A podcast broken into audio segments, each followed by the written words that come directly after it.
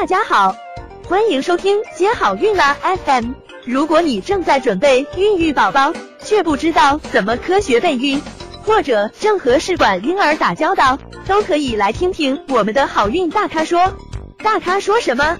说说怎么轻松接好运。那一旦发生了卵巢过度刺激，怎么样治疗呢？接下来呢，我们就来谈它的治疗，因为它大多数呢是一种自限性的疾病，嗯，仅仅需要接受支持治疗和严密监测就可以了。但是严重的卵巢过度刺激呢，还是需要住院治疗来缓解它的症状，并且控制疾病的进一步的发展。因为它严重呢，还是会有一些器官的损害，甚至威胁到生命的。那 OHS 诊断和治疗的主要原则就是早期识别、及时评估，嗯，和对中重度患者的合理治疗。那对症治疗呢？嗯，比如说病人出现疼痛比较明显的，可以用对乙酰氨基酚或阿片类的药物止痛，嗯，禁止使用非甾体类的抗炎药止痛。如果出现一个非常严重的疼痛症状呢，就要警惕它同时是不是出现了卵巢替扭转，因为卵巢过度刺激综合症的人呢，一般来说卵巢都比较大，要比它正常的大很多，而且可能会有重心偏到一一边的这个可能，而且由于腹水。多，所以这个卵巢的活动空间是很大的，所以它发生卵巢替扭短的几率要比嗯其他正常情况下多很多。那偶尔呢还有卵巢破裂的风险，还有的病人呢，嗯有宫内妊娠、宫外孕，嗯同时合并，或者是卵巢过度刺激综合症合并宫外孕，或者是盆腔炎，因为是取卵术后嘛。那当出现这些合并症的时候，医生要。判断清楚，及时的进行诊治。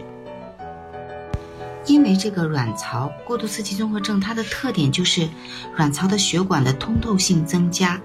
所以腹水的产生引起全身处于一个低血容量和高凝的状态，所以这个时候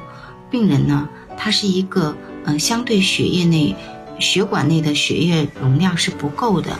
嗯，可以进行补液治疗。嗯，但是目前呢，没有一个最佳的一个补液方案。之前呢，嗯，传统的观点认为呢，给输注白蛋白。那后面呢，又做了很多的科研，发现输白蛋白并没有说能够有效的缓解卵巢过度刺激。嗯，所以呢，后面又说有补充常规的晶体液，嗯，或者是一些胶体液。嗯，但是实际上最好的方法就是通过病人口服补液。病人要大量的喝水，或者是喝蛋白粉这些。如果是急性缺水的患者呢，就需要静脉补液。那后期呢，就可以改成口服补液。人的尿量如果是非常少的时候呢，要避免使用利尿剂，因为它这样会进一步消耗血容量，导致血液浓缩的更加严重，容易出现血栓。但是如果是大量补液，甚至腹水已经抽出，但仍然少尿的患者呢，嗯，可以和内科医生一起共同会诊呢，然后合理的利用利尿剂，以免引起肾衰。嗯，如果是有穿刺抽液适应症的患者呢，要在超声波的引导下进行腹腔或者是阴道的一个穿刺。想了解更多备孕和试管的内容，可以在微信公众号搜索“接好运”，关注我们，接好运，让怀孕更容易。